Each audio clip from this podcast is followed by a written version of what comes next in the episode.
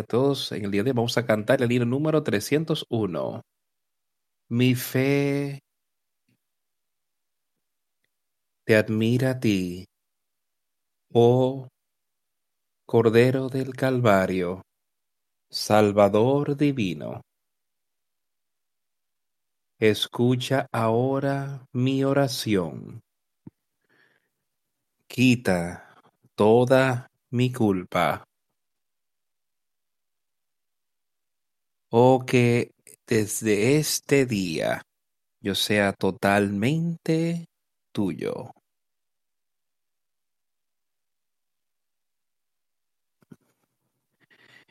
Que pueda alcanzar tu rica gracia y fuerza para mi débil corazón. Inspira mi celo. Así como tú moriste por mí. Oh, que mi amor para ti sea puro, cálido e inmutable. Un fuego vivo. Mientras ando por esta oscura vida y me rodean tantas penas, mi guía sé tu Señor. Tú haces que la oscuridad se convierta en luz. Limpias todas las lágrimas que nunca me aleje yo de tu lado.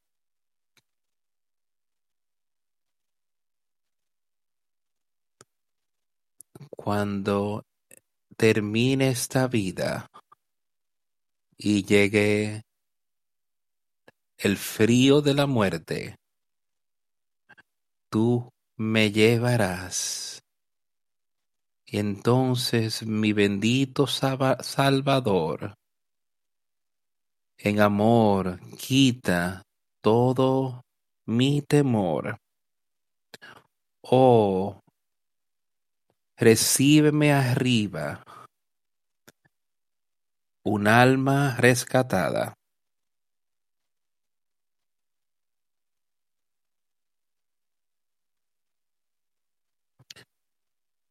Dice que mi fe te admira a ti, Cordero del Calvario, divino Salvador. Espero que entendamos todo sobre esto, tener una fe puro, de manera que admiremos a Jesucristo y, y recurramos a Él para toda ayuda. Y dice ahora, escúchame mientras oro. Quita toda mi culpa es esto por lo que estamos orando todos los días, que nuestros pecados puedan ser quitados, que la culpa de los pecados quede fuera de nuestras vidas, que utilicemos su poder y que tengamos la fe en Él, que Él pueda darnos conocimiento, fuerza y entendimiento y poder para vencer el pecado aquí en la tierra.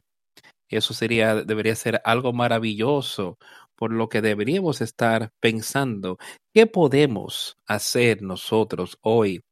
¿Cómo podemos acercarnos más a Él y poner las cosas de este mundo más y más lejos? Eso es todo lo que vemos aquí, todo lo que tocamos, todo lo que podemos ver y sentir.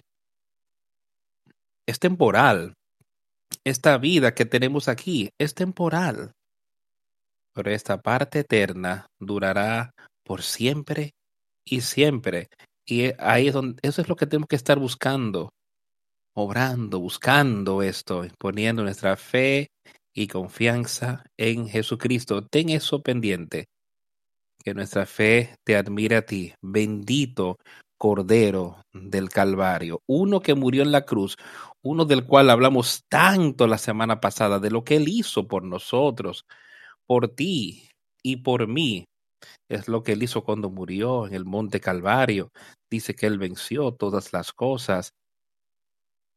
Qué amor tan maravilloso es este que podemos ver y que podemos conocer y ser parte de Él hoy. Quiero a exhortar a cada uno en su palabra y en su verdad y seamos uno con Él. Si somos uno con Jesucristo, seríamos uno con Dios el Padre y seremos uno con su pueblo aquí en la tierra y seremos parte de la esposa que Él está preparando para conocerlo a Él. ¿Estamos preparados? ¿Estás preparado hoy para conocer a Jesucristo cara a cara? ¿Estás preparado para eso? Podemos estar. Y entonces este puede ser el día más maravilloso para nosotros y que las cosas de este mundo sean quitadas y podemos alcanzar la victoria. La victoria en Él, no en nuestras propias obras, sino victoria en Jesucristo.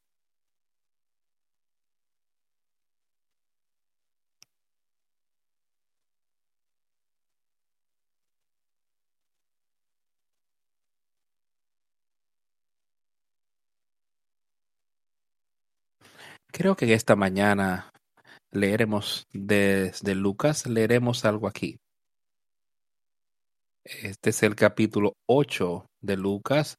Leeremos algunos versículos de aquí del capítulo 7 de Lucas.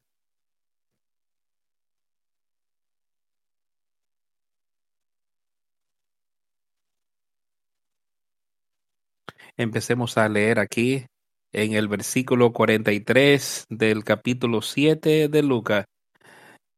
Respondiendo Simón dijo, pienso que aquel a quien perdonó más, y él le dijo, realmente has juzgado.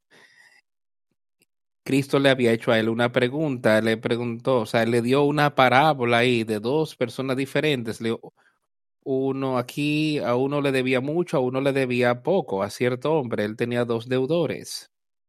Y francamente los perdonó ambos.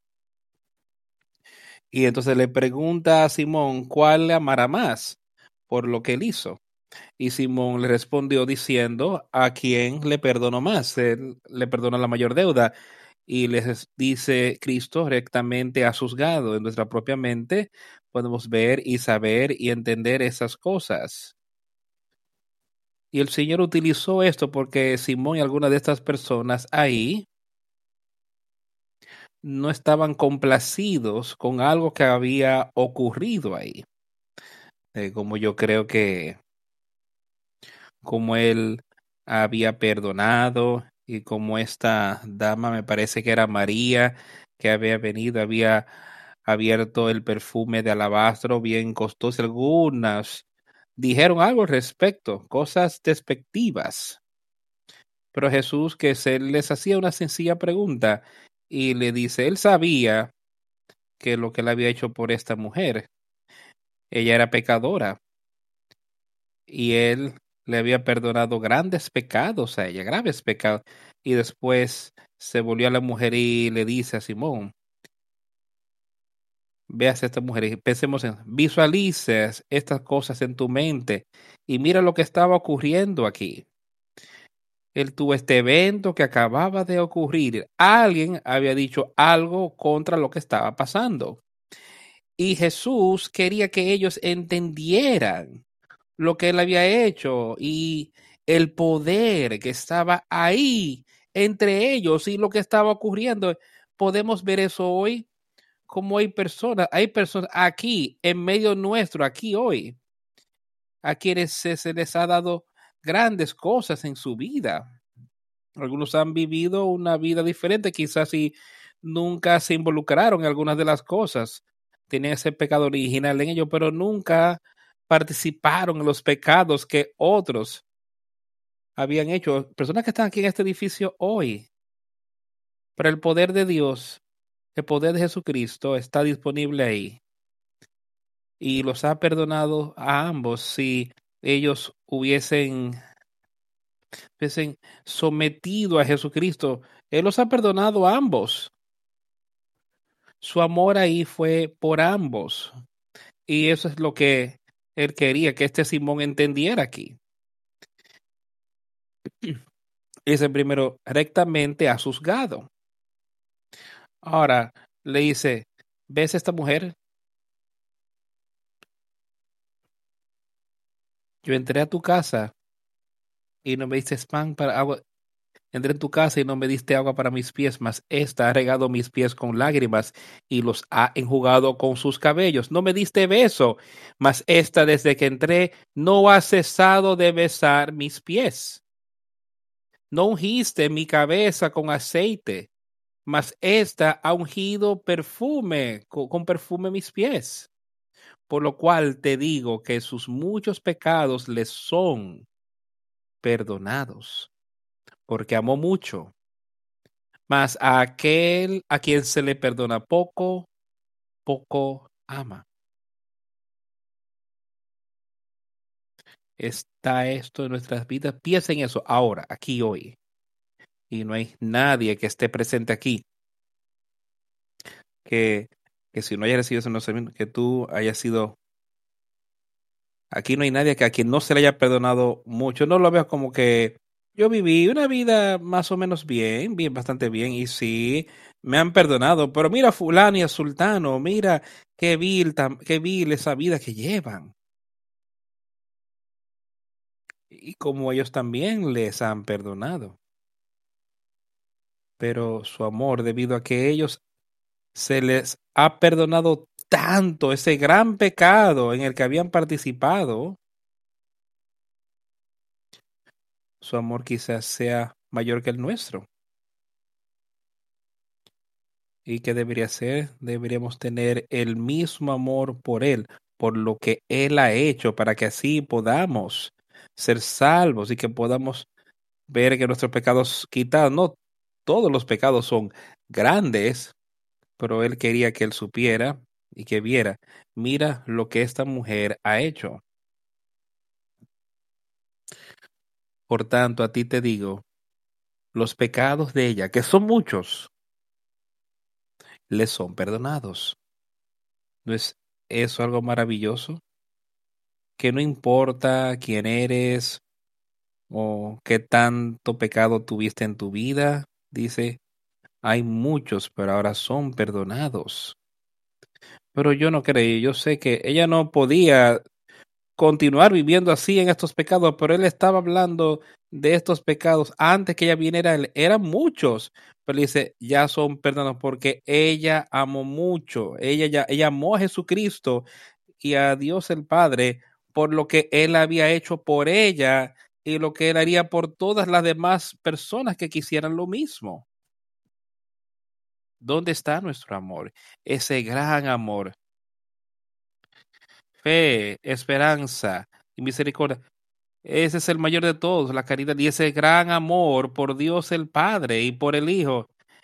El amor sobre todas las demás cosas, sobre las cosas de este mundo. Es un amor puro y eso es lo que él tuvo por ella y eso era lo que ella tuvo en regreso para él.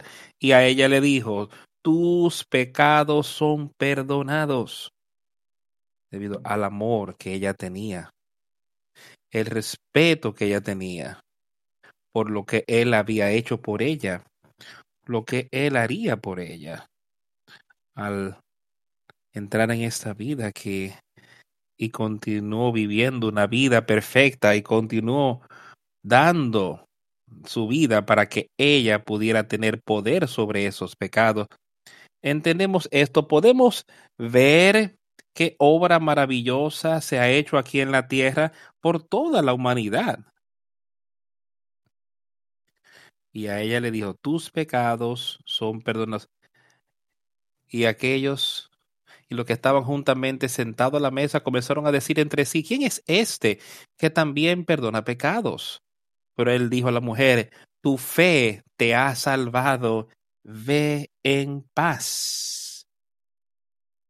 Yo creo que todos aquí oigamos esto hoy, que sepamos y que vemos que esta mujer había hecho. Ella sabía que sus pecados eran grandes, pero tuvo tal amor por Jesucristo que quería hacer todo lo posible para ayudarlo aquí en la tierra, para honrarle.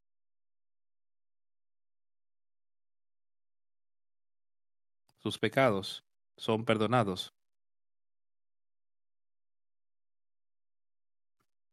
¿Pudiste oírlo? ¿Has oído esa voz?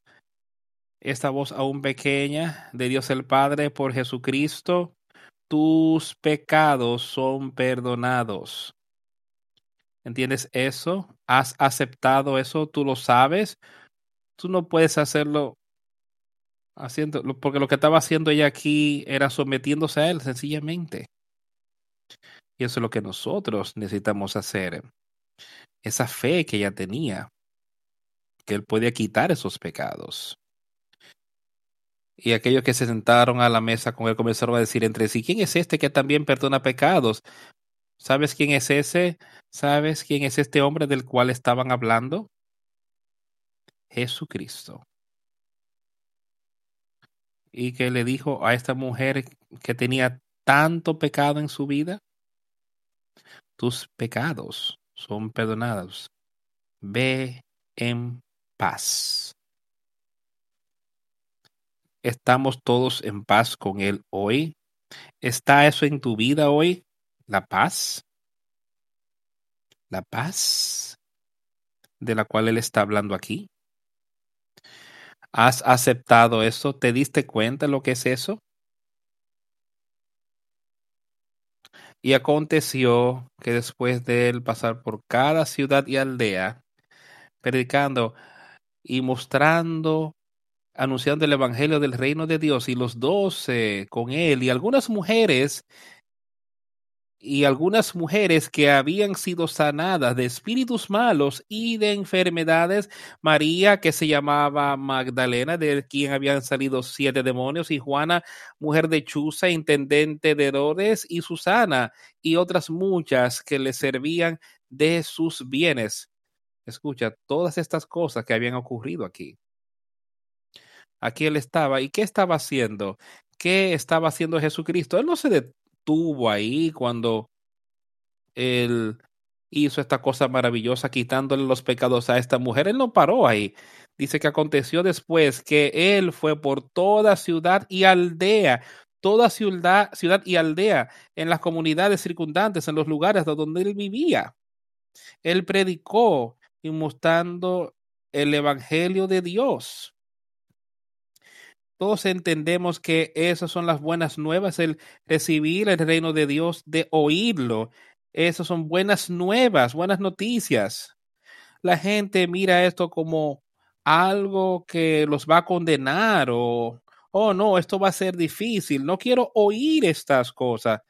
Pero ¿qué hizo el escritor aquí? Lucas les estaba diciendo de que Jesús andaba y que andaba haciendo predicando y enseñando predicando el Evangelio de Jesucristo, Él les estaba diciendo sobre lo que Dios quería que hicieran, cómo quería que ellos vivieran. Y esto es lo que Él nos hace a cada uno de nosotros todas las semanas. Y durante la semana Él hará lo mismo. Él lo pondrá en nuestras mentes y corazones, las buenas noticias del reino de Dios. Y los doce, los discípulos, dice ahí, que estaban con Él. Y otros él aquí cuenta que había mujeres que estaban ahí con ellos, viajando con ellos, y que ellas tenían una tarea, parte de este ministerio. María llamada Magdalena, de quienes habían salido siete demonios, y Juan, la esposa de Chuza, intendente de Herodes, y Susana, y otras muchas que le servían de sus bienes. Juntándose una gran multitud y los que de cada ciudad verían a él, les dijo por parábolas. Esta parábola ha sido leída una y otra y otra vez durante mi... La he escuchado tanto, pero es algo que necesitamos mantener constantemente presente. Necesitamos ser recordados de estas cosas repetidas veces de manera que las guardemos siempre presente en nuestras vidas. Por aquí continúa contando esta parábola. Yo quiero que todos prestemos cercana atención a esta parábola. Un sembrador salió a sembrar su semilla y mientras sembraba una parte cayó junto al camino y fue hollada y las aves del cielo la comieron. Piensa en estas cosas. Vamos a poner en nuestras mentes lo que estaba ocurriendo. Nosotros no sembramos la semilla como le hacían aquellos días.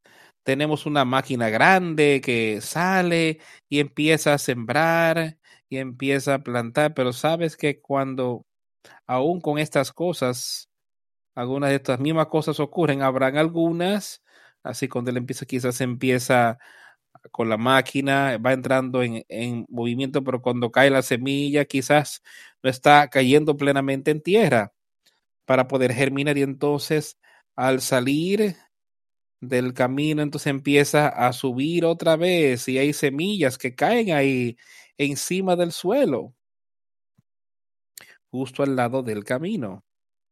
Parte de esto va a ocurrir. Y las aves del cielo pueden venir y tomarlas. Es que estas semillas, toman las semillas y no germinan. Nunca darán fruto alguno. Algunos cayeron sobre piedras y nacidas se secó porque no tenía humedad y podemos ver esto mismo hoy en ciertas áreas, campos, donde quizás hayan rocas justo debajo de la tierra. Y cuando esta máquina cruza y va sembrando, podría brotar, pero no tiene raíz para poder descender porque esa roca está ahí y, y la humedad está en lo profundo y no puede llegar subió.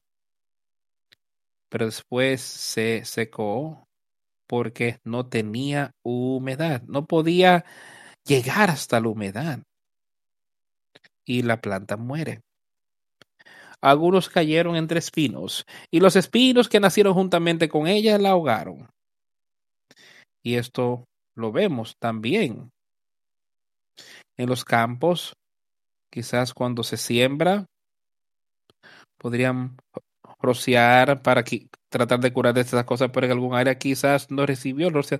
Y las, vienen las malezas, las espinas, la planta sube, pero es ahogada por algo más. Otra planta que estaba creciendo demasiado cerca y empezó a robarse todos los nutrientes y el agua de esa buena planta y se seca, se ahoga. Y otra parte cayó en buena tierra y nació y llevó fruto a ciento por uno.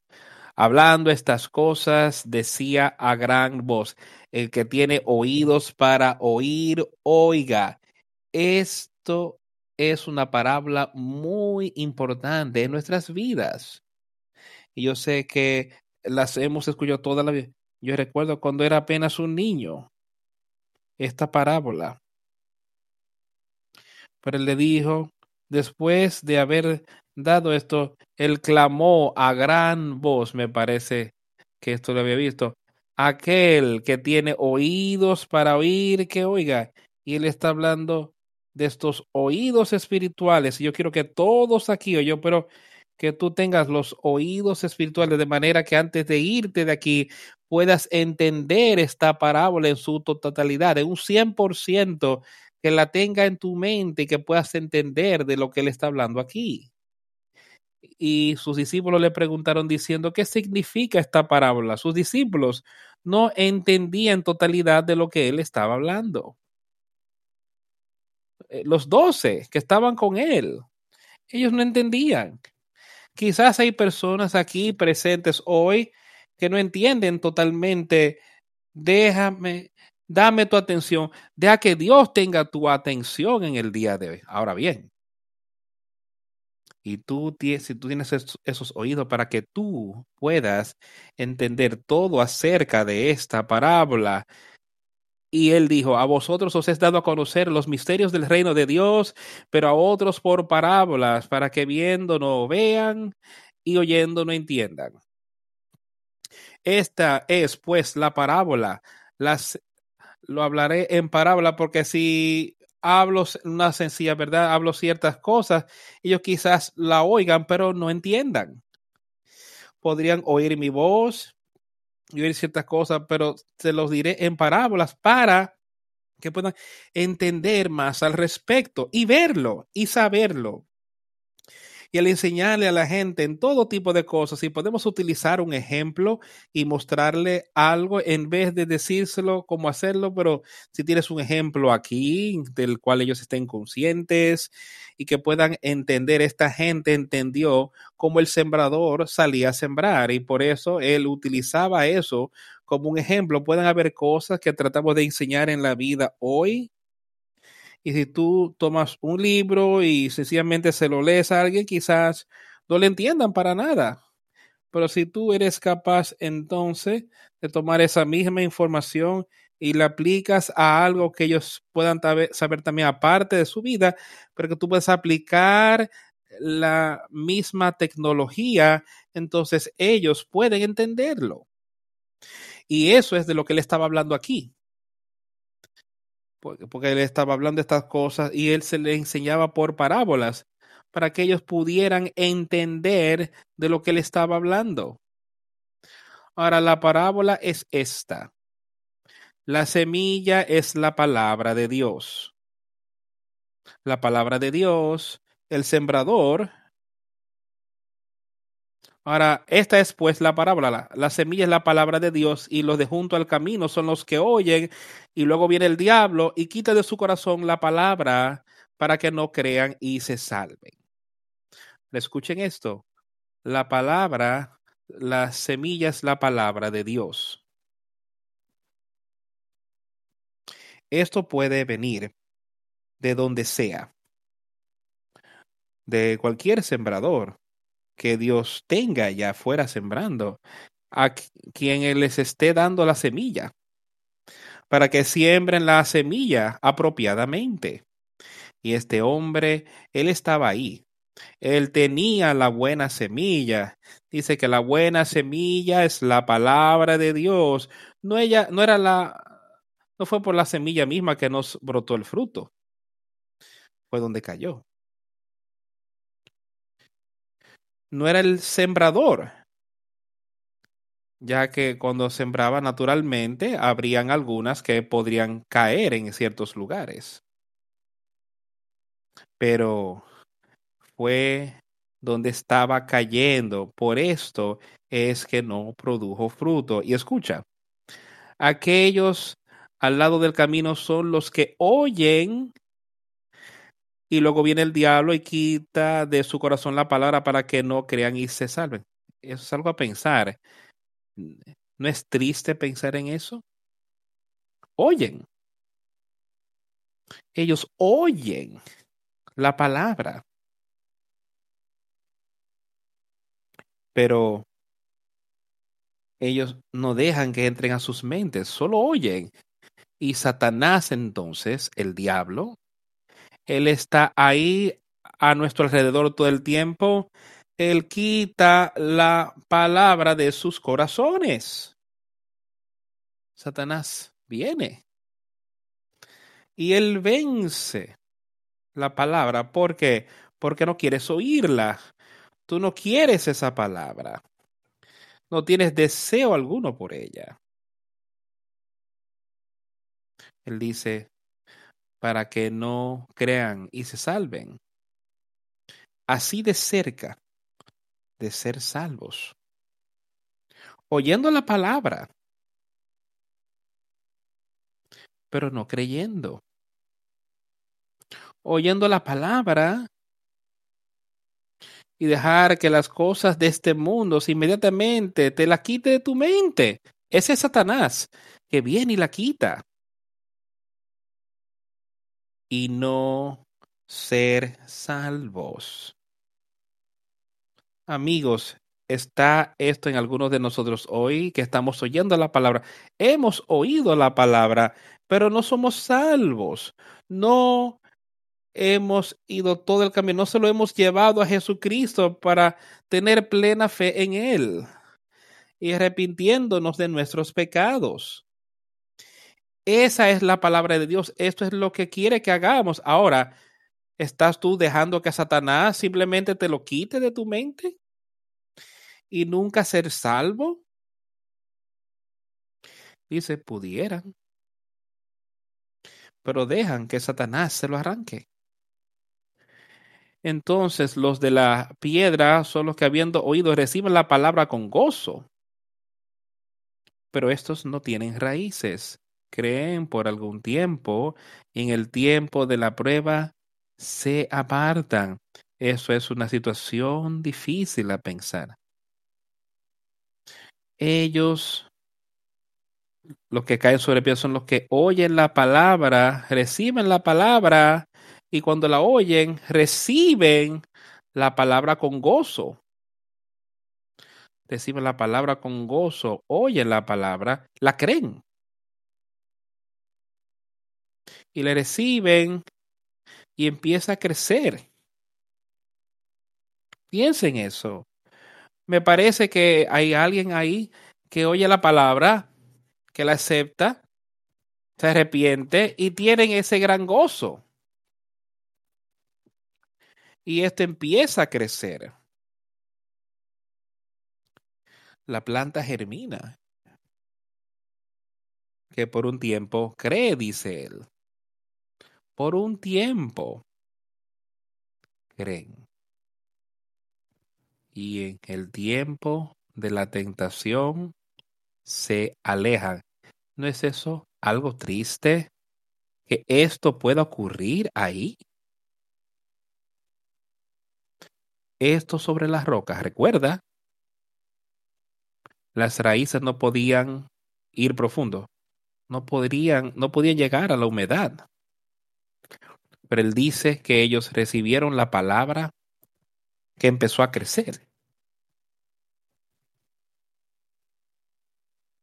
Y creyeron. Pero cuando vinieron las pruebas y las tentaciones, cuando se vieron tentados con pecado. No tenían el poder de Dios, no tenían raíz en su poder. Y cayeron, en, cayeron y se ahogaron. Cosa terrible pensar. Aquellos que cayeron entre los espinos son aquellos que cuando oyen son ahogados con los afanes y las riquezas y placeres de esta vida y no dan fruto. Escucha esa. Cayó entre los espinos. Aquellos que cuando oyen, siguen. Cuando oyen la palabra, esta planta también subió, sigue, crece. Pero son ahogados los afanes, las riquezas y los placeres de esta vida, las cosas de las que estábamos hablando al principio del servicio, las cosas temporeras de esta vida. Las ven y vuelven, ya que eso es lo que les interesa, por eso tienen un gran deseo. Y se ahoga. Esa nueva vida esa vida espiritual que empezaba a crecer, era pequeña, pero era una luz que había ahí. Podrías ver algo y e-, es una situación muy fría. Y tienes una oportunidad de construir un fuego, encender un fuego. Podrías tener quizás una cosita, una mecha, quizás tengas material que sea combustible. Y se enciende la mecha y es echado en ese material y hay una pequeña luz ahí, hay un pequeño fuego. Empieza a arder. Pero entonces algo viene, un gran viento y lo destruye o mucha nieve se cae de un árbol ahí y apaga la llama. Eso es más o menos lo que pasa aquí. esa vida espiritual empieza a crecer, pero es ahogado por los afanes, las riquezas y los placeres de esta vida, que las personas a veces tienen en mayor estima que el amor de Jesucristo y produce y no produce fruto. Yo creo que te detengas a pensar en eso. Estas tres maneras en las que Él ha hablado de recibir el Espíritu. Él nos ha dado cuatro ejemplos y estos primeros tres no produjeron fruto. Piensen eso. Produjeron nada de fruto. La palabra de Dios les fue presentada y dada a cada uno de ellos. Ellos no produjeron fruto. Y Él nos ha dado los ejemplos de por qué. ¿Sabe por qué Él nos ha dado este ejemplo? Porque eso es lo que viene en la humanidad. Él quiere advertirnos con su palabra para que podamos entenderlos, podamos mantenernos alejados de este tipo de cosas. Y podemos hacer como Él dice. Pero eso sobre lo que caen sobre buena tierra son aquellos que un corazón bueno y honesto habiendo oído la palabra, la guardan y producen fruto.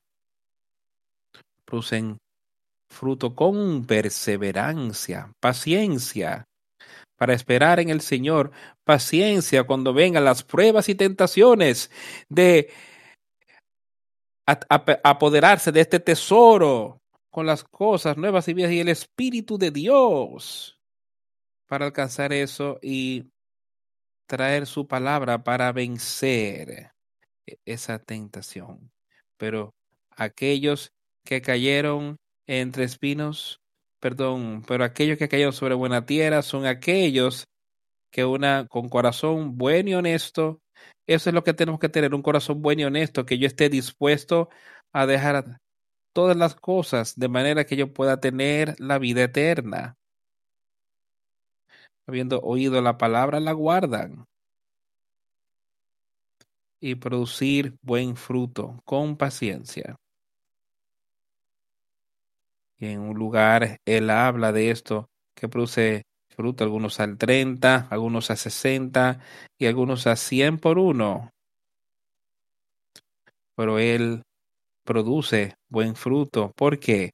Porque él oyó la palabra, cayó en buena tierra. En este ¿Y cómo podemos tú y yo tener buen, buena tierra? Sometiéndonos a Jesucristo. Él es aquel que llegará a dónde? Nosotros podremos ser sumisos a Él. Él nos dará sabiduría y conocimiento espiritual para que podamos crecer espiritualmente y seamos capaces de permanecer con Él hasta el fin. Quiero que pienses en esto, que Jesucristo está ahí. Él está ahí con esta mano encendida. Empezó una obra contigo, así como Él empezó la obra aquí y que dejan que esta palabra de Dios caiga en buena tierra. Ese era Jesucristo, predicando la palabra. A quien sea y donde sea como sea, y cayó en alguien que tenía un deseo de producir fruto, tenía un deseo de caminar con Jesucristo. Y Él estará ahí para ayudarte a vencer hasta el fin. Nadie que enciende una luz la cubre con una vasija, ni la pone debajo de la cama, sino que la pone en un candelero para que todos los que entran vean la luz. ¿qué haremos? Oye, otra vez, Él nos dice, esto es lo que hace el Espíritu de Dios. Tú no tomas esto y lo cubre ningún hombre cuando enciende una vela, la cubre con una vasija o la pone debajo de una cama. Tú no harías esas cosas en ese día. Nosotros no iríamos hoy, prenderíamos una luz en un cuarto para que la gente pueda ir después y cubrir esa luz. Si fuera una lámpara o algo ahí en esa habitación, o si decir uno en el techo, no le pondríamos algo encima, porque, porque le prendemos para empezar. Y eso es lo que quiere que viéramos y entendiéramos. O sea, ahora, esa luz espiritual, esa vela espiritual, está encendida en ti. No la cubras, sino que deja que crezca. Dice que Él la pone sobre un candelabro de manera que todos los que entren puedan ver la luz. No deberíamos querer que las personas vean esta luz espiritual ahí en nosotros. Déjala crecer. Déjala que produzca fruto. Y que seamos unos con Jesucristo y el Padre, porque nada es secreto que no haya de ser manifestado, ni nada escondido que no sea conocido. Escuchar pues como tengan cuidado de cómo oyen, porque lo que tiene, porque al que todo le tiene se le dará, y a todo el que no tiene, aún lo que piensa tener se le quitará. Estas son palabras que he estado leyendo aquí, que habló Jesucristo. Son palabras en letra roja. Ahora escucha aquí lo que él dice en esa última parte, porque nada es secreto. Su palabra está disponible en nuestras vidas. Las cosas en nuestras vidas se están siendo manifiestas a Jesucristo y el Padre. Ni nada escondido, nada que no haya de ser dado a conocer. Nada en nuestras vidas. Ahora, ¿quieres tú venir ese último día? Y tus pecados no ser quitados, tus pecados no ser perdonados, con, como le dijo la señora de la quienes leímos antes. Queremos venir ahí habiendo oído la palabra y no dejarla crecer. Habiendo oído la palabra, pero nunca dejándola caer en buena tierra, nunca arrepintiéndonos de nuestros pecados, nunca pidiéndole a Jesucristo que sea nuestro Salvador. ¿Es ese el lugar en el que queremos estar? Él dice, por tanto, tener cuidado de cómo ustedes oyen.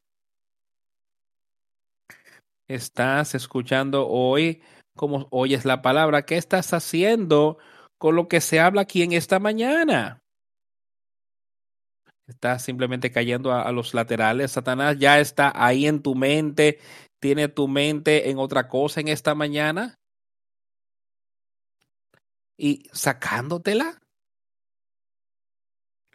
¿Estás dejando que germine?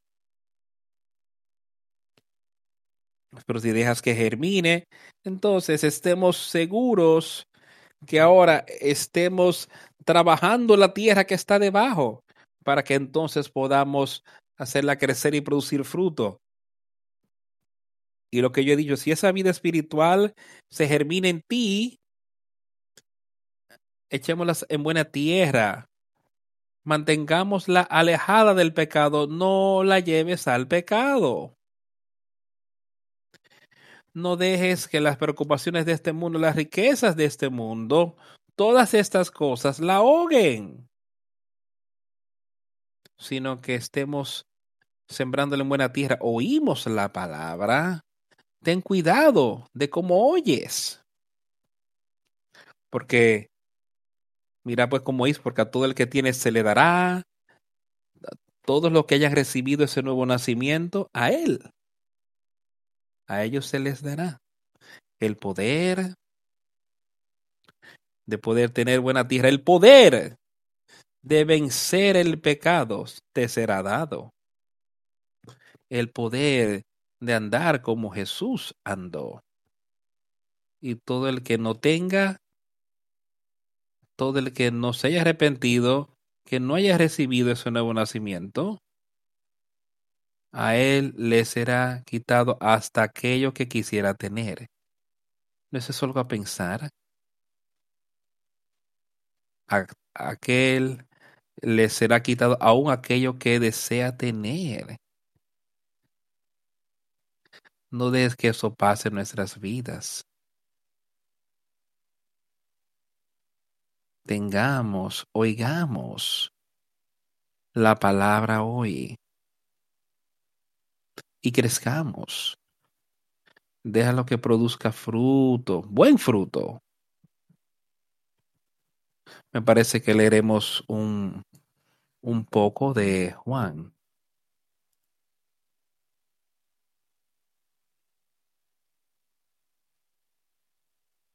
Acompáñeme al capítulo 12 de Juan.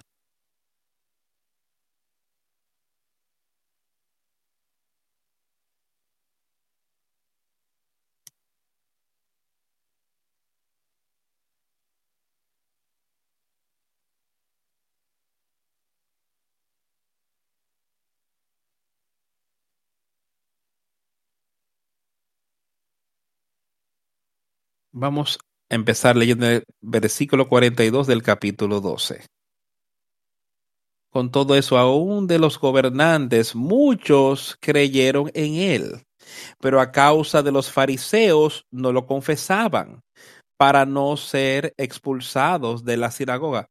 Mira, ¿qué tipo de tierra? Ellos oyeron la palabra. Oye eso. Ellos creyeron en él, pero debido a los fariseos ellos no confesaban porque no querían que los expulsaran de la sinagoga, porque amaban más la gloria de los hombres que la gloria de Dios. ¿Dónde estaba cayendo la palabra? ¿Dónde estaba cayendo esta, esa palabra, la semilla? Esto suena como que cayó ahí en cierta tierra, pero no tenía mucho con qué germinar, tendría piedras. Oyeron la palabra y creyeron. Pero debido a los fariseos, debido a los gobernantes, a la gente en la autoridad, ellos no confesaban. ¿Tú crees que este espíritu podría crecer entonces en ellos? No estaban confesando, no le estaban dando buena tierra, pero para nada. ¿Y qué pasó? ¿Por qué? Porque ellos no, no lo confesaban, no lo confesaban a él. Nunca pudieron producir buen fruto. Porque amaban más la gloria de los hombres que la gloria de Dios. Los placeres y los afanes y las cosas de este mundo era lo que tenía su atención, más que el tener, darle a Dios la gloria. ¿Qué está hoy en nuestra vida, amigos? Escucha, aquí habían personas a quienes Jesús les estaba enseñando, él estaba predicando la palabra, sembrándoles la palabra. Y ellos creyeron, pero no la confesaron, no completaron, no siguieron a todo el camino con lo que él pedía que se hiciera, debido a que amaban la gloria de los hombres y amaban los placeres de este mundo más la de Dios. Jesús clamó y dijo, el que cree en mí, no cree en mí, sino en el que me envió. Y el que me ve, ve al que me envió. Yo, la luz, he venido al mundo para que todo aquel que cree en mí no perezca en tinieblas al el que yo su palabra y cree en él no estará en tinieblas. Y todo aquel que oye su palabra y cree en él producirá fruto. Básicamente una manera diferente. Pero aquel que me ve a mí, ve al que me envió. Si vemos y queremos en Jesucristo, vemos y creemos al Dios el Padre. Yo he traído la luz al mundo para que todo el que crea en mí no permanezca en tinieblas. Pero si queremos en Él, no estaremos en tinieblas. Si verdaderamente creemos en Él y le damos esa buena tierra, produciremos fruto. Y si algún hombre oye mis palabras y no las cree, no lo juzgo porque no vine a juzgar al mundo, sino a salvar al mundo. Hablamos mucho de esto, leemos al respecto. Queremos que todos lo entiendan otra vez, porque si algún hombre oye mis palabras, pero no cree, no lo juzgo. Ya está condenado, porque yo no vine a condenar al mundo, sino a salvar al mundo. El que me rechaza y no recibe mis palabras, tiene quien le juzgue. La palabra que he hablado, ella le juzgará en el día postrero. ¿Qué es la palabra? Es la semilla que Jesús está regando. Esa es su palabra, ese es su evangelio, sus mandamientos, es su vida. Si algún hombre oye mi voz y no cree, el que me rechaza y no recibe mis palabras, tiene quien le juzgue. La palabra, la semilla que él está sembrando, que yo he hablado, él es el sembrador. El mismo será quien le juzga él en el día postrero. Hablamos de estar compareciendo delante de él siendo juzgados porque oímos la palabra y la rechazamos. No dejes que esto sea nuestro. Oye la palabra, acéptala. Acéptala de todo corazón y sé uno.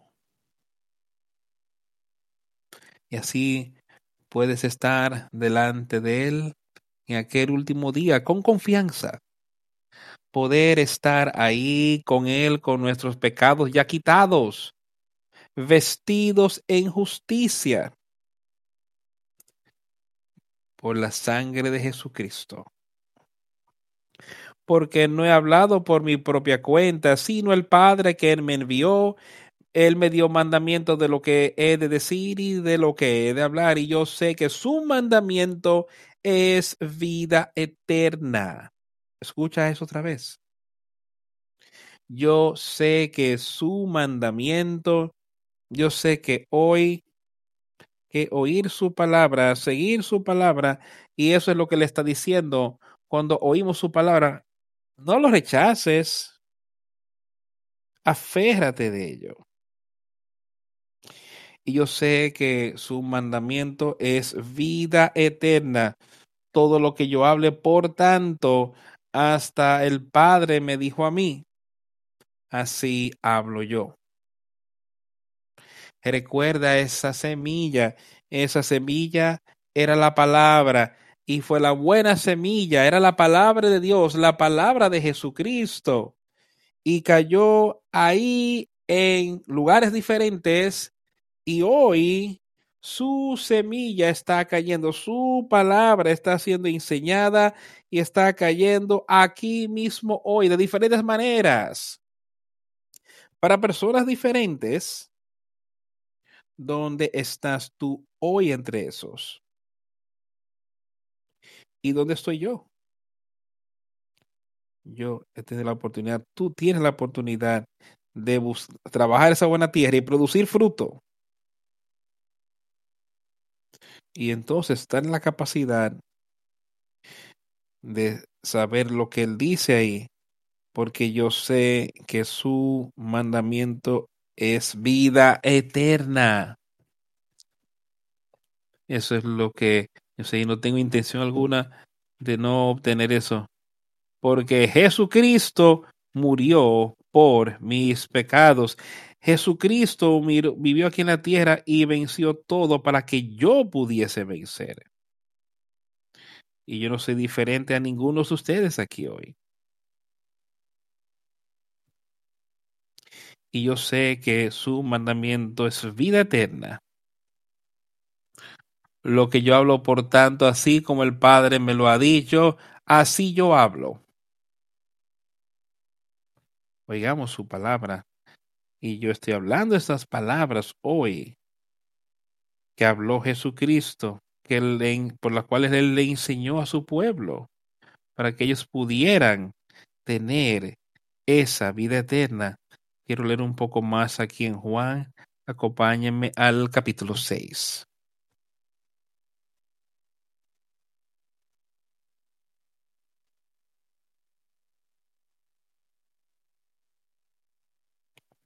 El capítulo 6.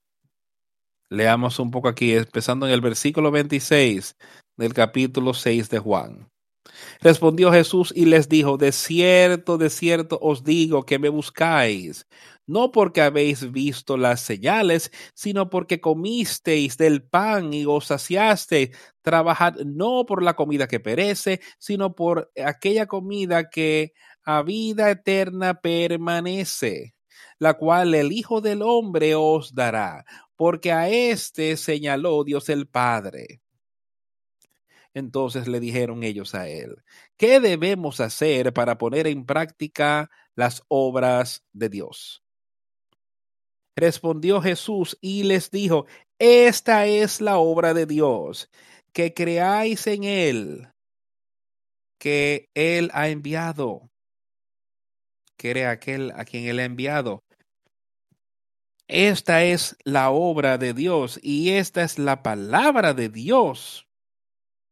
Oigamos esto otra vez. Él dijo aquí, de cierto, de cierto os digo. O sea, él quiere tu atención. No me buscas porque viste los milagros, porque comiste de los panes y te llenaste las cosas mundanas que ellos pudieron recibir. Dice, por eso es que me buscabas. Pero entonces continuó dándoles la palabra. Sí, no obra por la carne que perece.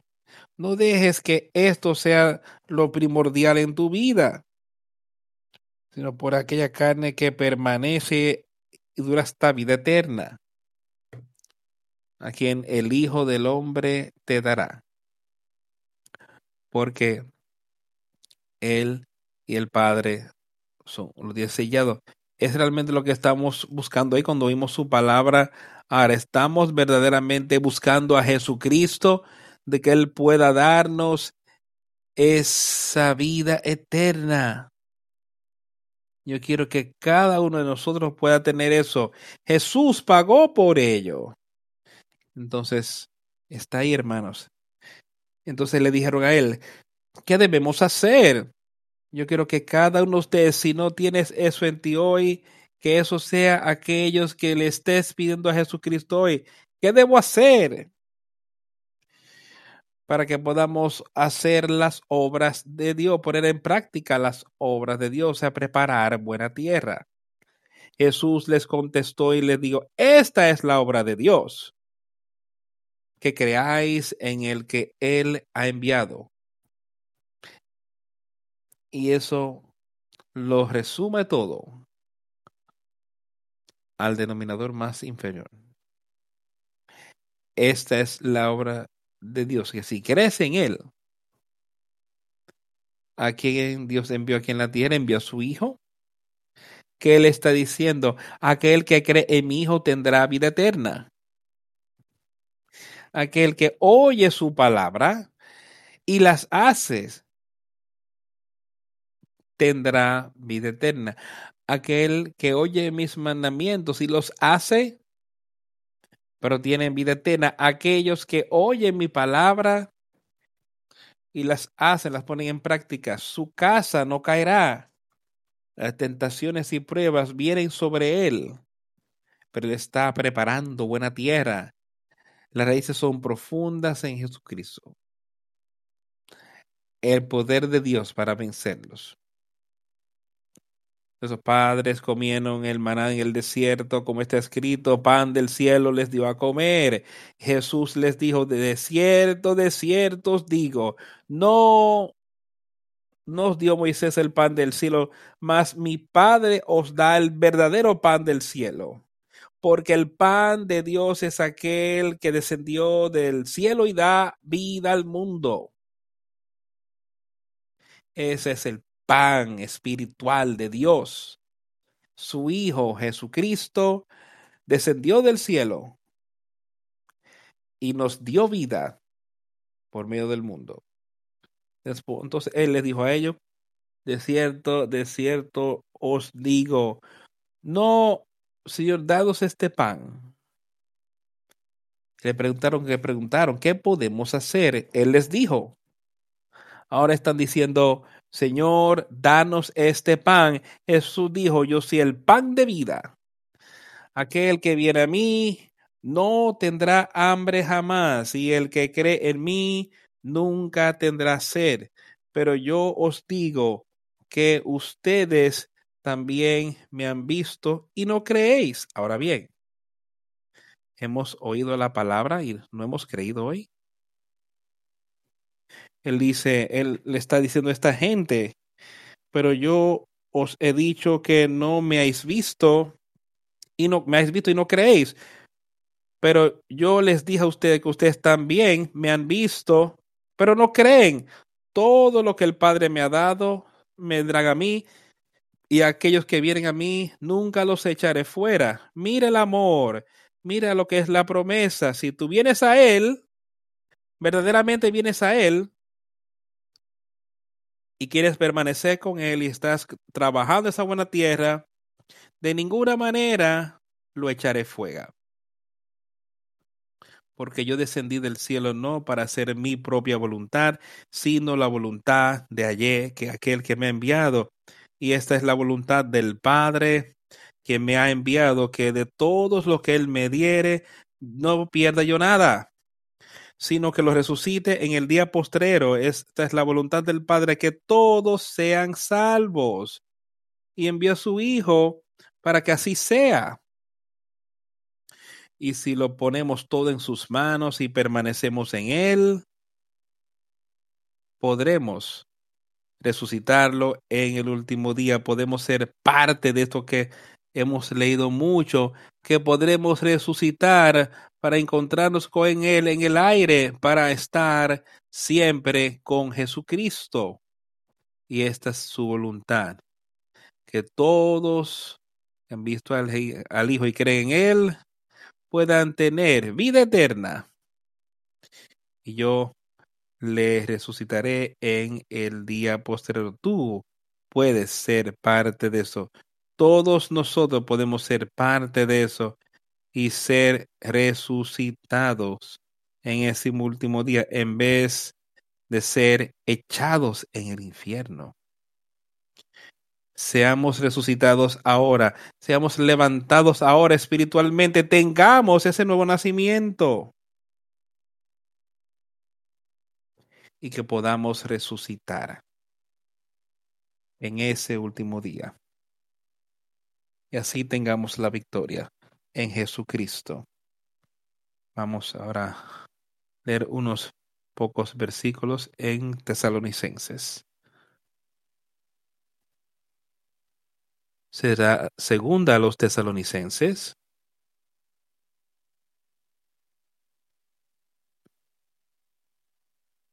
Disculpen, sería primera a los tesalonicenses, capítulo 2.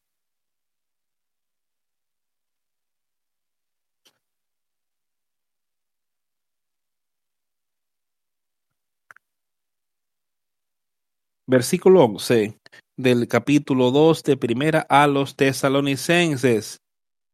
Así como también sabéis de qué modo, como el Padre a sus hijos, exhortamos y consolamos a cada uno de vosotros, y os encargamos que anduvieseis como es digno de Dios, que os llamó a su reino y gloria, para que puedan preparar buena tierra, aquel que te llamó, para que siembres la semilla a su reino y gloria por lo cual también nosotros sin cesar damos gracias a Dios de que cuando recibisteis la palabra de Dios que oísteis de nosotros, la recibisteis no como palabra de hombres, sino según es en verdad la palabra de Dios, la cual actúa en vosotros los creyentes.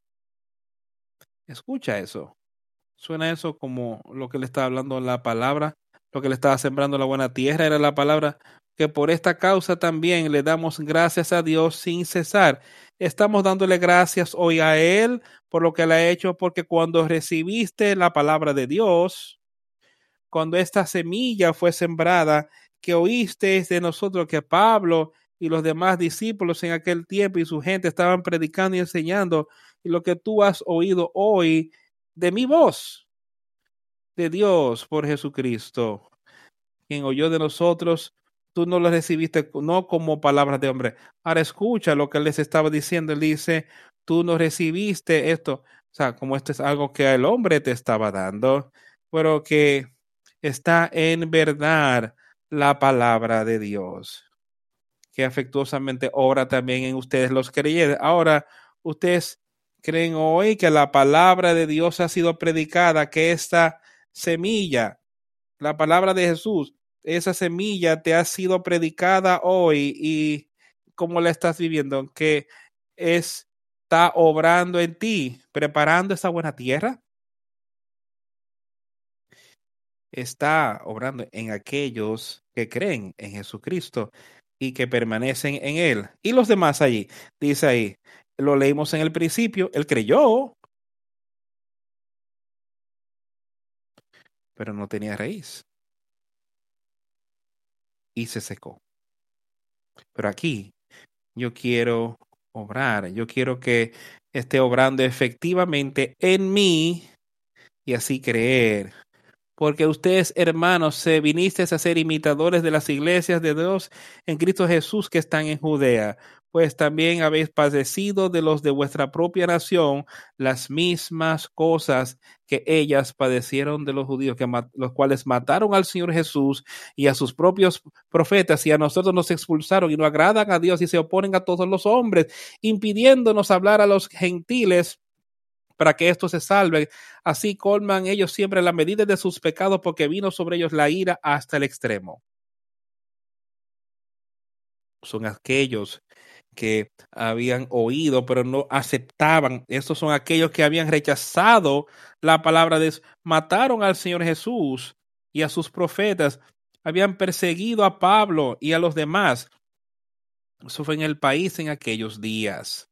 Y impedía que nosotros saliéramos a predicar a los sentidos, pero nosotros, hermanos, siendo quitados de ustedes por un breve tiempo de vista, pero no de corazón, tanto más procuramos con mucho deseo ver vuestro rostro, por lo cual quisimos ir a vosotros, yo Pablo, ciertamente una y otra vez, pero Satanás nos estorbó.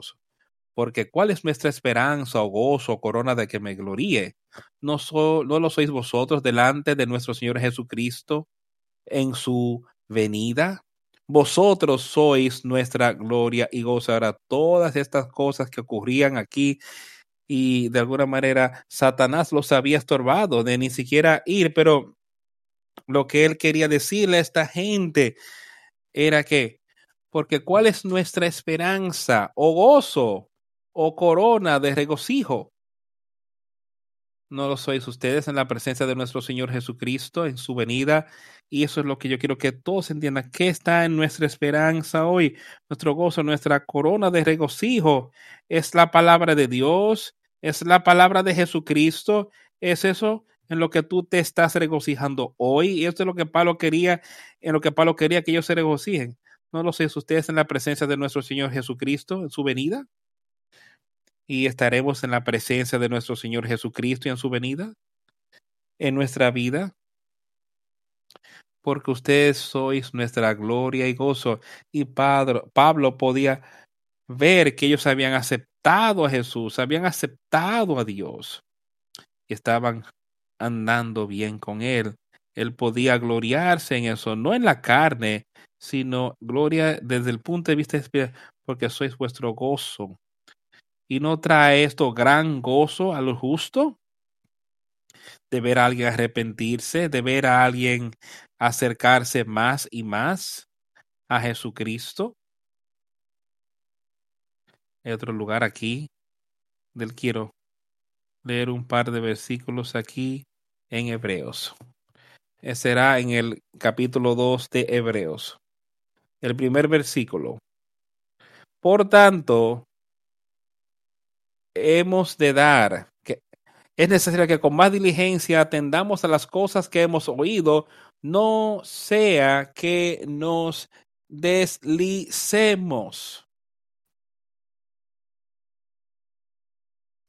Estamos, seamos más diligentes con las cosas que hemos oído. La palabra siendo sembrada, la palabra siendo echada en cada uno de nosotros. Vamos a tomar nosotros con mayor diligencia y viviremos conforme a como Él quiere que vivamos?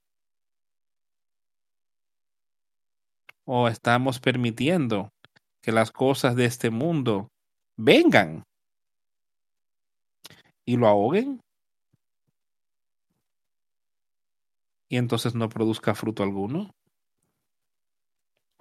Porque si la palabra habla, dicha por medio de ángeles fue firme y toda transgresión y desobediencia recibió una justa retribución, ¿cómo escaparemos nosotros si descuidamos una salvación tan grande, la cual habiendo sido anunciada primeramente por el Señor, nos fue confirmada por los que oyeron?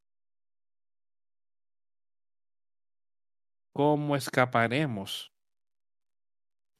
Todas, todas estas transgresiones y desobediencias fueron traídas y, y el justo recibió recompensa justa. De esa recompensa estaban condenados ¿Cómo nosotros escaparemos estas cosas si descuidamos una salvación tan grande? ¿Cómo nosotros escaparemos la condenación del infierno si descuidamos la palabra de Jesucristo? La cual, habiendo sido anunciada primeramente por el Señor, nos fue confirmada por los que oyeron. Y lo he oído físicamente. No lo he visto físicamente, pero, espiritualmente yo sé que lo he oído. Espiritualmente yo sé que he visto su poder, veo lo que él puede hacer por nosotros. Y yo quiero confirmarle a todos ustedes que esas personas aquí, o sea, Pablo había estado en presencia de personas que habían visto ya de lo que Jesús dijo y él creyó en ello. Y Dios también los hizo sentir tanto con señales y prodigios y milagros y repartimientos del Espíritu Santo según su voluntad. Y el milagro más grande, yo sé que el Espíritu Santo, yo lo he visto, yo sé lo que puede hacer por nosotros. Y es conforme a la voluntad de Dios que tú puedes recibir eso si te arrepientes, si oyes su palabra y le das buena tierra, porque no sujetó a los ángeles el mundo venidero acerca del cual estamos hablando, pero alguien testificó en cierto lugar diciendo, ¿quién es el hombre para que te acuerdes de él? ¿O el hijo del hombre para que le visites?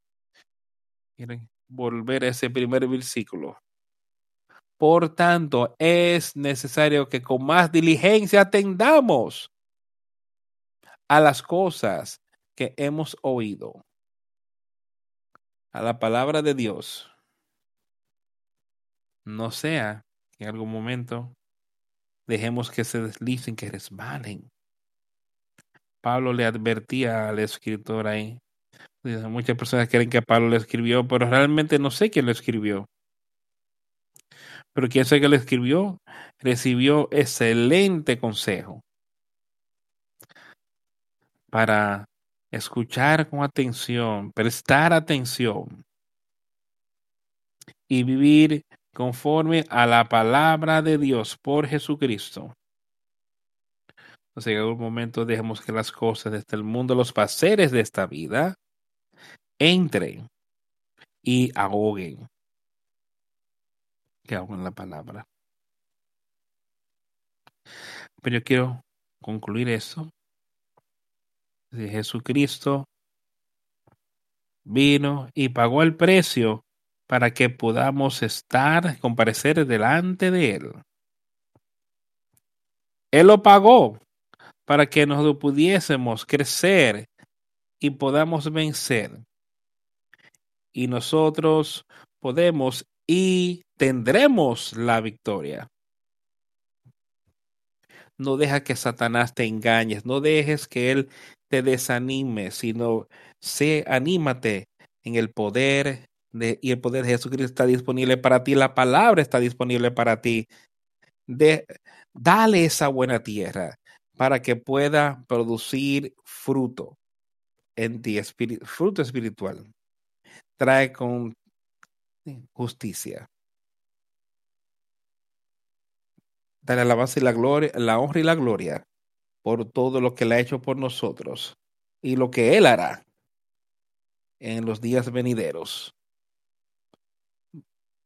Vamos a concluir el servicio cantado una canción muy apropiada, el número 14.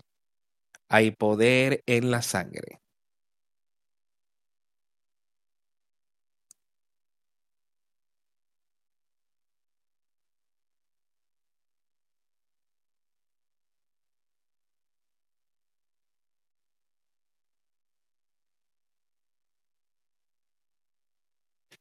¿Quieres ser libre de tu pecado?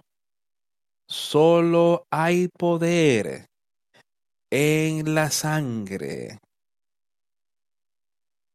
¿Quieres triunfar sobre el mal? Solo hay poder en Jesús. Hay poder, sí, sin igual poder en la cruz de Jesús. Hay poder, sí, sin igual poder en la sangre que Él vertió. ¿Quieres ser libre de tu pasión y el orgullo? Tan solo hay poder en la sangre de Jesús. Ven para que seas limpio en el Calvario. No hay, hay un poder maravilloso en tu sangre. Hay poder. Hay poder sin igual en la cruz de Jesús. Hay poder, sí, sin igual poder en la sangre que Él vertió. ¿Quieres ser más blanco que la nieve? Hay poder en la sangre. Hay en poder de la sangre. Las manchas del pecado se pierden en su presencia. Hay poder maravilloso en su sangre. Hay poder, sí, sin igual poder. Poder en la cruz que murió. Hay poder sí, sin igual poder en la sangre que Él vertió.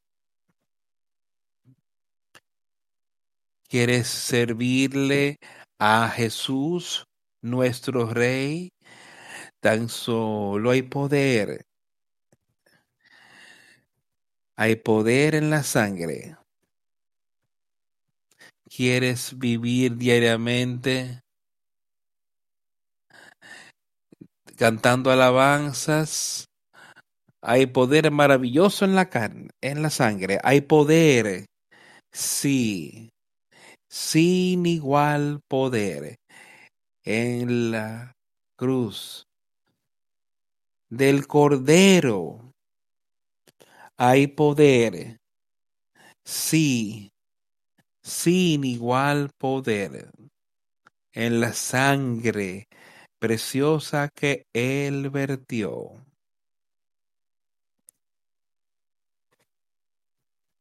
Espero que hoy hayamos podido ver y saber que hay poder ahí, grande y misericordioso en, en la, Jesucristo en sus palabras, en su vida, que, que, pusiéramos para vencer todo, que usamos para tener esa vida eterna, buscando, buscar y hallaréis, si verdaderamente lo buscaste. Alabado sea Él, hermanos, y que alcancemos la victoria en Él. Oremos. A Dios el Padre, te damos gracias por todo lo que has hecho y gracias por las maravillosas palabras de exhortación que hemos podido oír hoy. Y como tú puedes darnos la vida eterna por Jesucristo. Sé con todo el mundo que está teniendo dificultad y que puedan venir a ti. Ayúdales a dejar a un lado las cosas y que tomemos la cruz y que te sigamos a ti hacia la victoria. Gracias por lo que has hecho por nosotros y te rogamos que nos guíes, que estés con nosotros en los días venideros, que tu voluntad se haga en nosotros y llénanos con ese espíritu, llénanos con nuestro con tu amor y misericordia para que podamos exhortar a otros en tu palabra. Otra vez te damos gracias por todo lo que has hecho y alabamos su nombre, en nombre de tu Hijo. Y pedimos estas cosas en su nombre. Amén.